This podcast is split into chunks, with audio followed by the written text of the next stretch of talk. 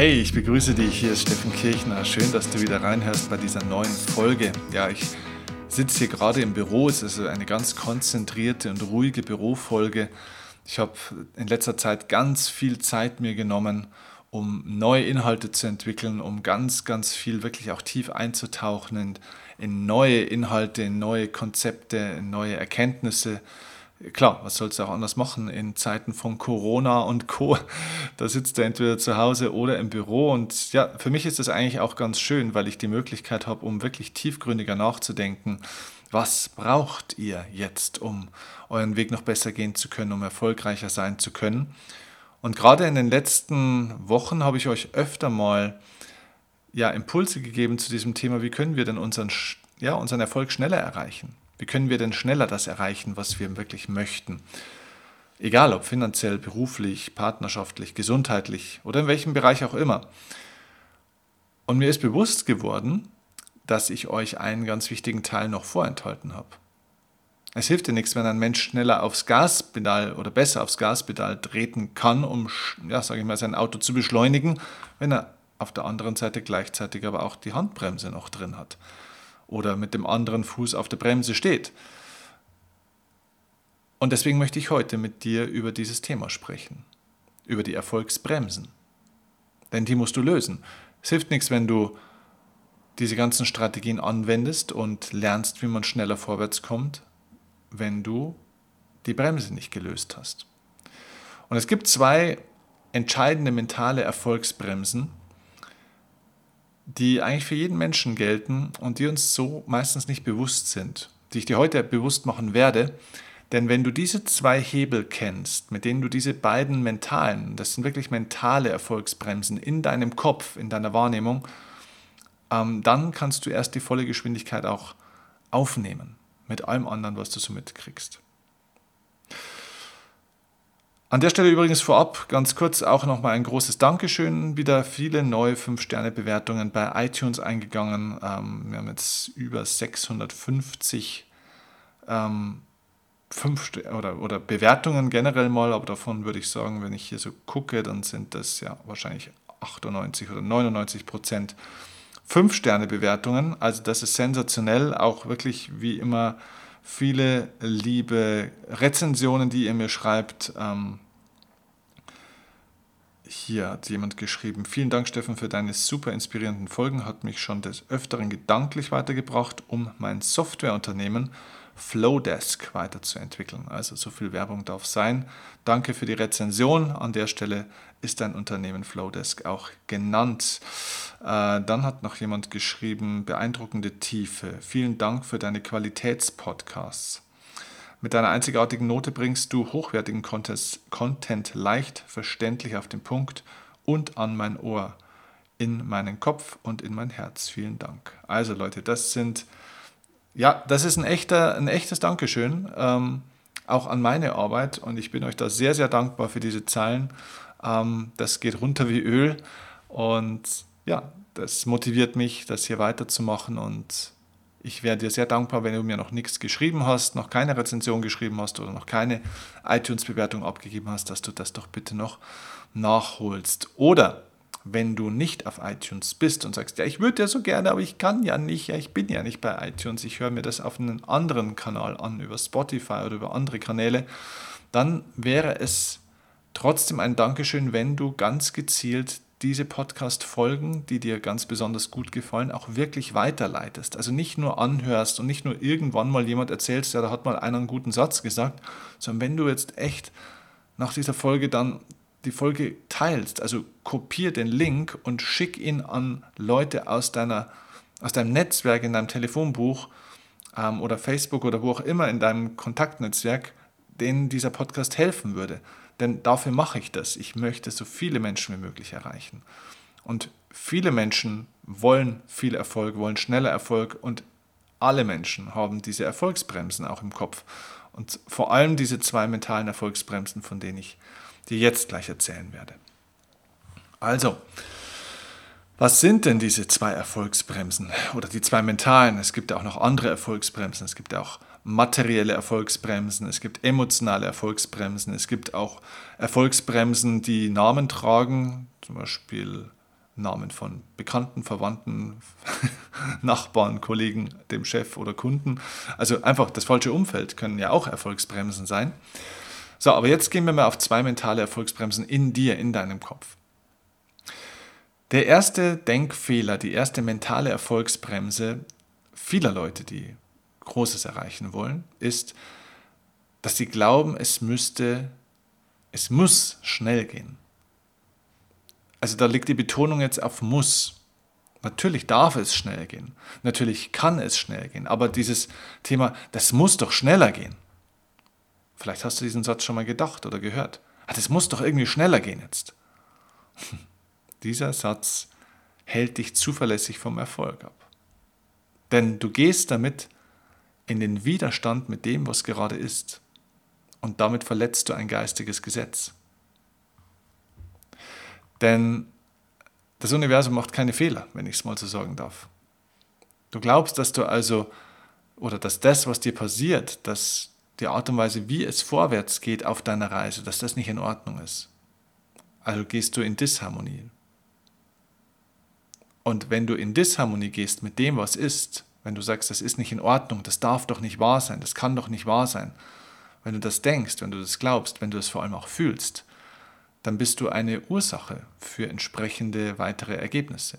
Das heißt, du veränderst damit deine Schwingung, du veränderst damit deine, deine Ausstrahlung und das sendest du in die Welt. Und diese Art, wie du somit bist, dein Sein, verändert natürlich auch das, was andere Menschen wahrnehmen.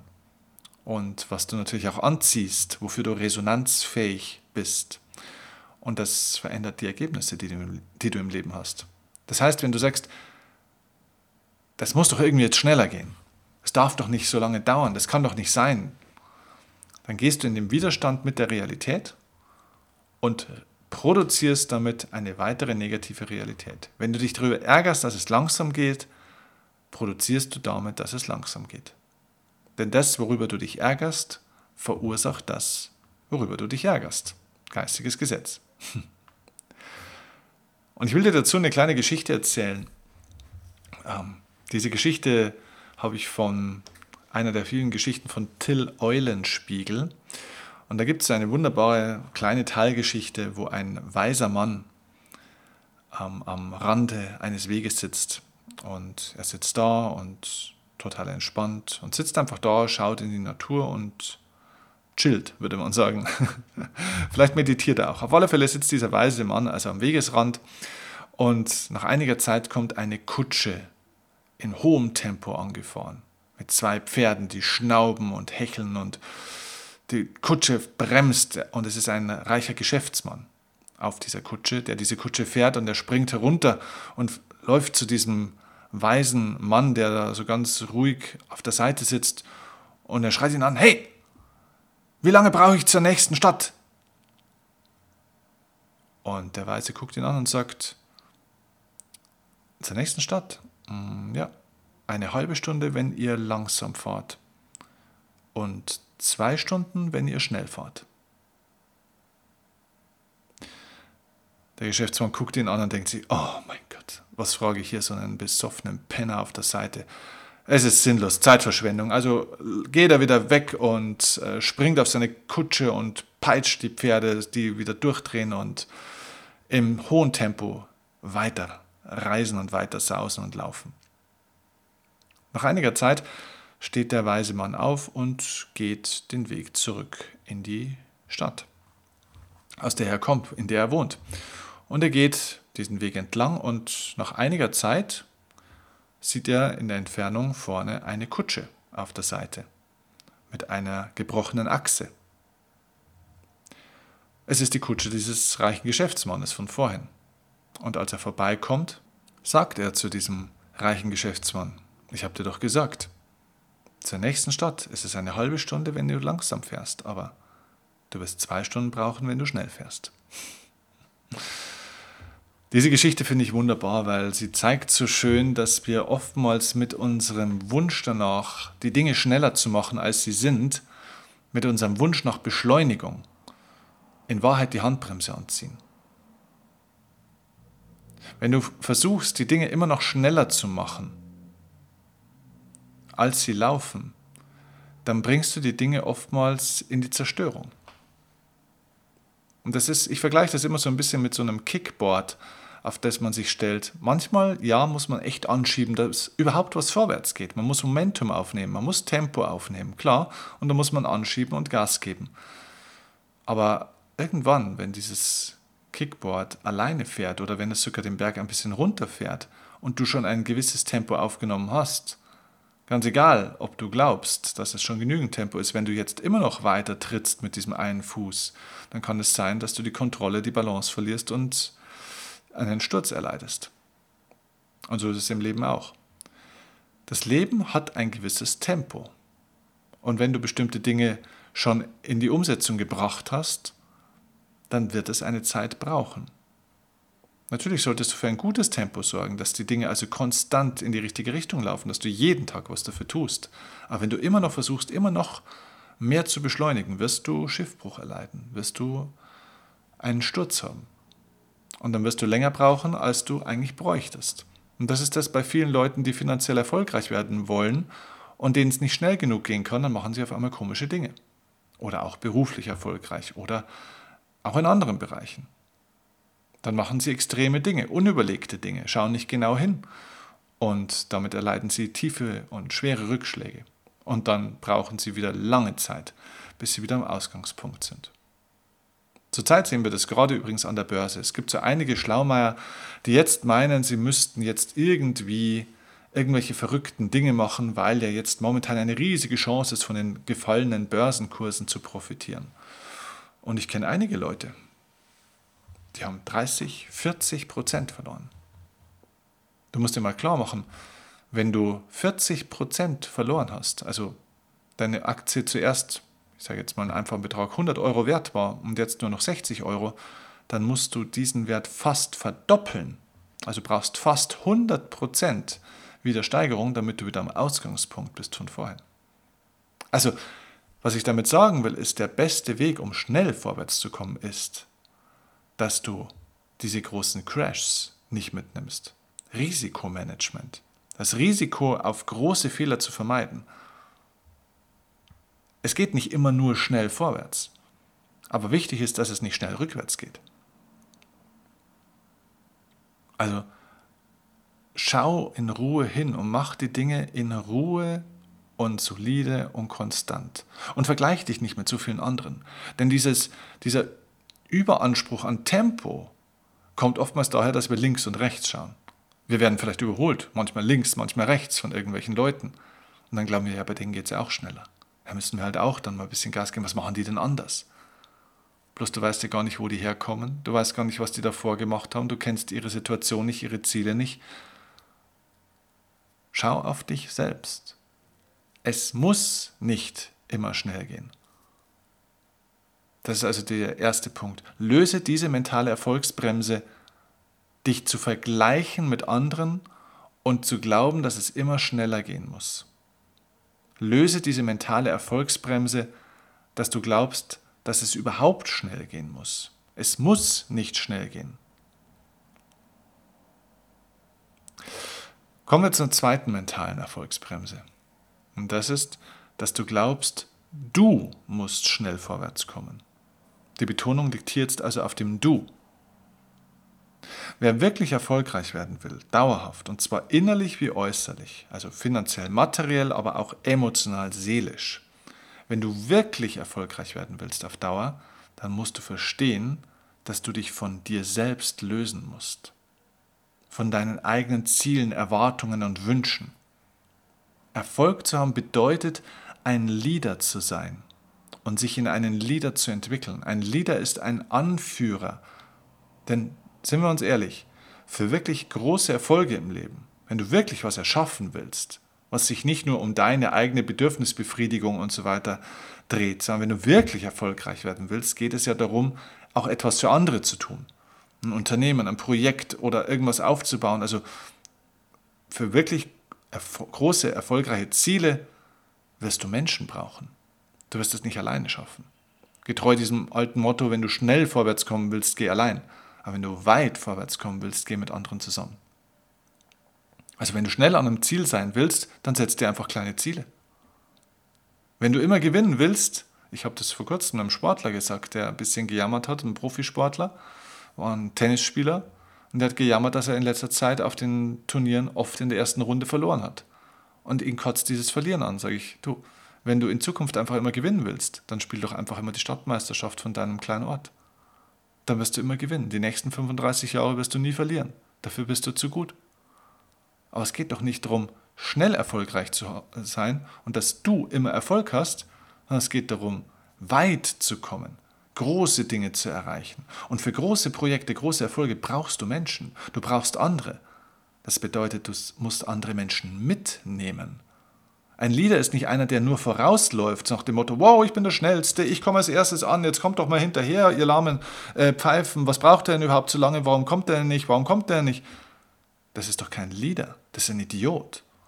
Ein Leader geht zusammen mit seinen Leuten in eine Richtung. Ja, er geht voran, er geht den ersten Schritt, er zeigt den Leuten, wo es lang geht. Er erwartet nichts von anderen, was er nicht bereit ist, selber zu tun. Ja, aber er läuft nicht weg von ihnen. Er hält den Kontakt. Er verliert nicht die Distanz. Er verliert nicht die Beziehung. Und das bedeutet, dass du Menschen mitnimmst auf einem Weg. Das heißt, dass du aufhörst, sie zu verurteilen für irgendein Verhalten, dass sie noch nicht so schnell können, dass sie irgendwie vielleicht nicht so motiviert sind wie du.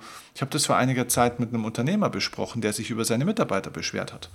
Er sich über seine Mitarbeiter beschwert, dass die nicht so fleißig sind und dass die nicht unternehmerisch denken und dass wenn er so denken würde, dann würde sein Laden so schon zumachen und die schauen immer auf die Uhr und hier ist doch jetzt wichtig, äh, dass wir hier Gas gibt in der wirtschaftlichen Situation und trotzdem gehen die um fünf nach Hause und wenn er dann mal einen Sonderwunsch hat, dass die mal mehr machen und dieses und jenes und so weiter und sage ich, hey, pass mal auf, wenn deine Mitarbeiter das alles könnten, was du von ihnen erwartest, dann wären sie nicht deine Mitarbeiter dann wären sie deine Konkurrenten. Dann würden sie nämlich selber ein Unternehmen aufmachen. Also hör auf, Menschen zu verurteilen. Nimm Mensch, hol Menschen dort ab, wo du bist. Oder wo sie sind, besser gesagt. Also nochmal, hör, hol Menschen dort ab, wo sie gerade stehen. Und bring sie dorthin, wo du hin möchtest. Und natürlich aber auch, wo sie hin möchten. Denn es hilft ja nichts, wenn du woanders hin willst als die. Also bewerte nicht die ganze Zeit ihr Verhalten. Sei kein Richter. Ein Leader ist kein Richter. Er ist, wenn dann überhaupt, ein Aufrichter. Er ist jemand, der Menschen aufrichtet, nicht hinrichtet. Nicht sagt, du bist schlecht, du bist hier, du bist da, du bist dort. Was ist das für eine Haltung? Das ist doch genau das, was an, an unseren Eltern oder an irgendwelchen oberlehrerartigen Geschöpfen unserer Kindheit so angekotzt hat dass die uns die ganze Zeit erzählt haben, was wir richtig machen was nicht, was wir dürfen und was nicht. Und jetzt gehen wir teilweise selber so miteinander um.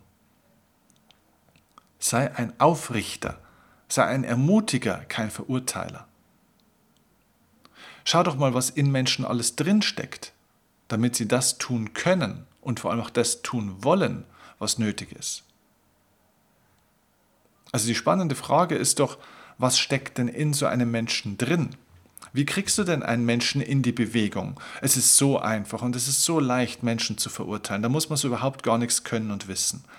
Zu wissen, ob ein Mensch oder zu beurteilen, ob ein Mensch hier sich jetzt fleißig genug, diszipliniert genug oder wie auch immer weitsichtig genug äh, verhalten hat oder nicht, dafür brauche ich kein Leader sein. Das kann auch ein Viertklässler. Aber hinzuschauen, was steckt denn da drin? Was ist denn der Grund für dieses Verhalten? Und wie könnte ich diesen Mensch jetzt überzeugen? Wie könnte ich diesen Menschen so ermutigen, so aufrichten und so innerlich ja, erreichen, dass dieser Mensch tatsächlich sein Verhalten verändern kann? Denn es wird darum gehen, wenn du wirklich erfolgreich sein willst, dass du Menschen in die Bewegung bringst. Nicht du musst schnell vorwärts kommen, sondern ihr als Team müsst vorwärts kommen. Und dafür musst du Menschen helfen, dass sie in die Bewegung kommen können. Und das wirst du nicht, indem du den Richter spielst. Sogar wenn du richtige Sachen sagst. Wenn es den Menschen keine gute Energie gibt, werden sie sich nicht mehr bewegen. Ich habe zu diesem Thema übrigens eine eigene YouTube-Folge gemacht, ein eigenes YouTube-Video. Das findest du unten auch in den Show Notes als äh, Link. Dieses Video heißt, so überzeugst du jeden Menschen in drei Schritten. Das ist vollkommen egal, ob Mann oder Frau, ob Kind oder Erwachsener oder schon Senior. Äh, egal was für eine Art von Mensch. Es gibt drei Schritte, mit, du, mit denen du, wenn du sie kennst, jeden Menschen überzeugen kannst für ein Ziel, für ein Verhalten. Das heißt, du kannst Verhaltensveränderungen erzeugen, du kannst Menschen positiv beeinflussen. Also, wenn dich das Thema interessiert, als Ergänzung zu diesem Podcast, klick unbedingt in den Show Notes unten auf diesen Link und schau dir nach diesem Video hier am besten dieses, äh, nach diesem Podcast hier dieses Video am besten an. Ich gebe dir ein kurzes Beispiel noch zu diesem Thema ähm, sei ein Ermutiger. Ich hatte vor einigen Jahren einen Jungen im Coaching.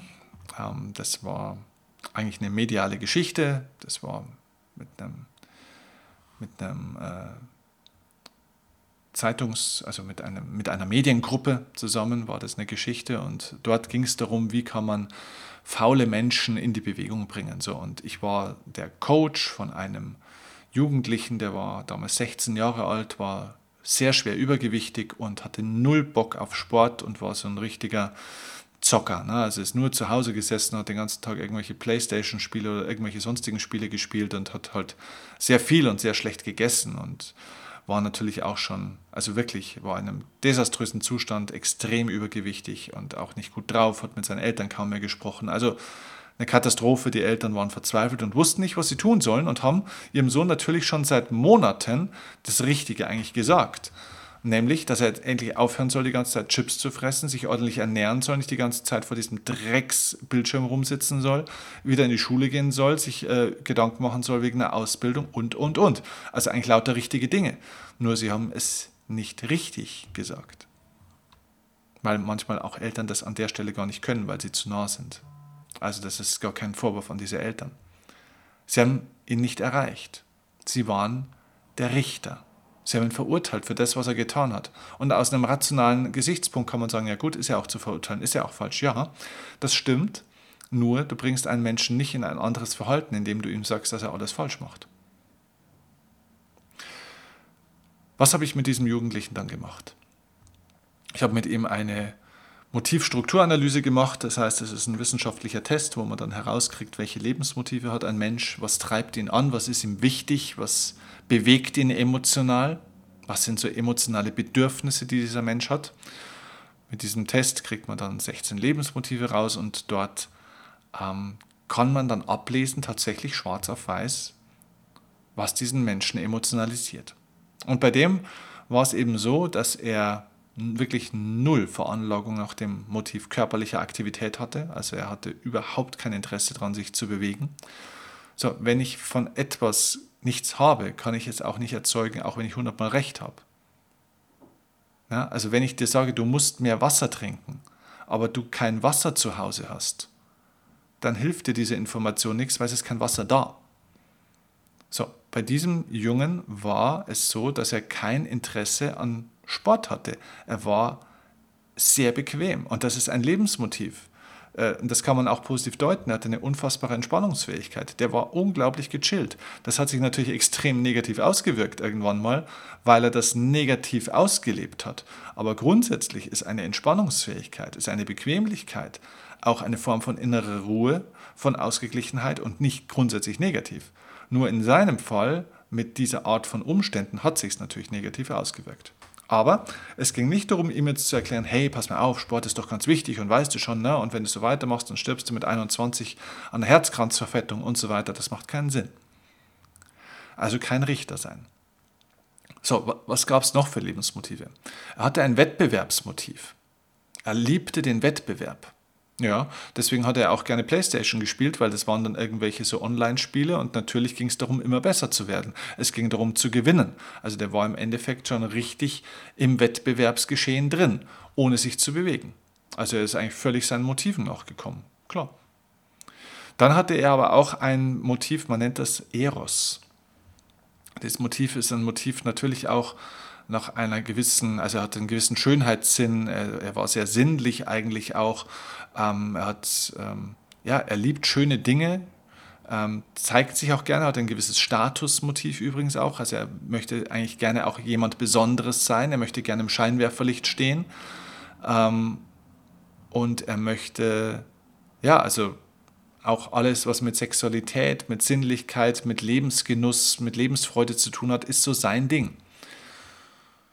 Und somit auch übrigens Musik. Also er liebte Musik. Das alles kam durch diesen Test raus. Und dann habe ich mit ihm über Musik gesprochen. Da habe ich gesagt, welche Musik hörst du gerne? Was machst du gerne? Und so weiter. Und er, er liebt diese Musik. Dann hat er mit mir ein bisschen gesprochen, wurde er gezwungen, mehr oder weniger. Und ähm, dann hat er mir ein bisschen was gezeigt, was er so für Musik mag. Hat mir dann Musikvideos gezeigt dazu und das waren lauter so Breakdance-Musik. Und man hat in den Videos die Jungs tanzen sehen und die Mädels und na, das sieht super aus, habe ich gesagt. Ne, das sieht geil aus, ne, wie die so tanzen und so weiter. Und da sagt er auch, und ich habe gemerkt, wie er mit seinem Kopf mitgegangen ist, während die Musik so gelaufen ist. habe ich gesagt, wäre geil, so tanzen zu können. Ne? Und dann sagt er, ja, klar, wäre cool, aber kann ich ja nicht. Und sage ich, ja, könntest du vielleicht aber lernen. Und er hat bloß gelacht, hat er gesagt, pff, ich wiege 120 Kilo, wie soll ich denn tanzen? Ich will ja kaum aufstehen. Das, also er hat das für vollkommen unmöglich gehalten. Und da war mein Ansatz dann im Coaching, weil ich gesagt habe, angenommen, ich könnte dir zeigen, wie du bestimmte Schritte so machen kannst wie die. Hättest du Bock, sowas zu lernen oder nicht? Und er sagte ja. So, natürlich kann ich ihm das persönlich nicht zeigen, aber ich kannte einen Tanzcoach. Und den haben wir dann organisiert. Und der hat sich mit ihm hingestellt und hat ihm, obwohl er schwer übergewichtig ist, so ein paar Tanzschritte, ein paar Moves gezeigt, die echt cool waren. Und er hat einen riesen Spaß auf einmal bekommen. Und dann haben wir ein Video aufgenommen dazu. Und er hat ein unglaublich positives Feedback dazu gekriegt. Das heißt, ich habe mir angeschaut, okay, was findet er cool? Musik und Tanzen, Eros-Motiv. Zweitens, er liebt es, im Mittelpunkt zu stehen, das heißt auch zu zeigen, Statusmotiv. Und es waren natürlich noch andere Motive mit dabei. Und dann haben wir gesagt, okay, wenn das möglich ist, dann könntest du doch vielleicht auch das und das schaffen, aber dafür müssen wir ein bisschen trainieren. Und es hat bei ihm so ein Aha-Erlebnis gegeben, dass er da was tun kann. Und es hat ihm so Spaß gemacht, dass er gesagt hat, okay, dann trainieren wir. Und dann ging das in einen Coaching-Prozess von vier, fünf Wochen. Und da hat er auch mit diesem Tanztrainer dann trainiert, hat über zehn Kilo abgenommen und ähm, hat diese Moves beherrscht. Und es gab ein weiteres Video. Dann habe ich gesagt, überleg mal, was das bedeutet, was die Mädels zu dir sagen, wenn du jetzt diesen Prozess weitermachst, wenn du irgendwann so gut aussiehst wie die Jungs in dem Video. Und, und, und, so. Das Ergebnis ist, nach zwei Jahren war er Teilnehmer bei den deutschen Breakdance-Meisterschaften. Und er war hervorragend. Ich glaube, er hat sie nicht gewonnen, aber er war bei den deutschen Meisterschaften. Er hat sehr, sehr, sehr viel abgenommen, hat hervorragend ausgesehen, hat getanzt, wie der Lump am Stecken, wie man bei uns so sagt. Und fantastisch. Er ist ein Leistungssportler geworden. Der hat vier, fünf Mal in der Woche mindestens trainiert. Ohne, dass man ihm die ganze Zeit sagen musste, tu das, mach das, lass das und so weiter. Kein Lehrer, kein Richter, sondern ein Aufrichter, ein Ermutiger, jemand, der Visionen gibt. Und wenn du das tust, dann können Menschen Verhaltensweisen an den Tag legen, die du davor nicht gedacht hättest. Also, nochmal. Die größten mentalen Erfolgsbremsen sind erstens, dass du glaubst, es muss immer schnell gehen. Es muss schnell gehen. Zweitens, dass du glaubst, du musst schnell vorwärts kommen. Nein, du musst Menschen in Bewegung bringen. Du musst Menschen mitnehmen.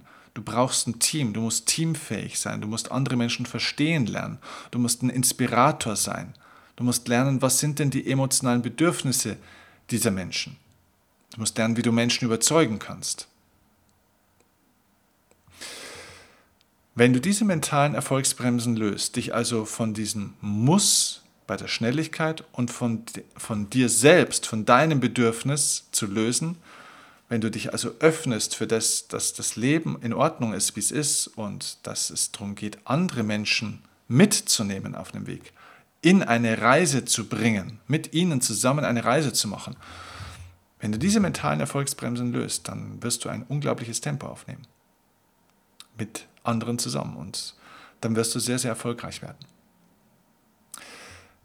Wie gesagt, ich empfehle dir nochmal mein YouTube-Video So überzeugst du jeden Menschen in drei Schritten, das du in den Shownotes unten findest. Und ich freue mich, wenn dich diese Folge inspiriert hat, wenn sie dir gefallen hat und freue mich natürlich über weitere Rezensionen auch für euch, von euch bei iTunes und über Sternebewertung und vor allem freue ich mich, wie gesagt, wenn du diese Folge und auch andere Folgen in deinem Netzwerk teilen möchtest, um anderen Menschen zu helfen, wie sie schneller und besser erfolgreich werden können, ein erfüllteres Leben führen und eben auch vielleicht die ein oder andere Erfolgsbremse in ihrem Leben lösen. Ich freue mich auf dich in der nächsten Folge und ja, sag bis dann. Mach's gut. Liebe Grüße, dein Steffen Kiel.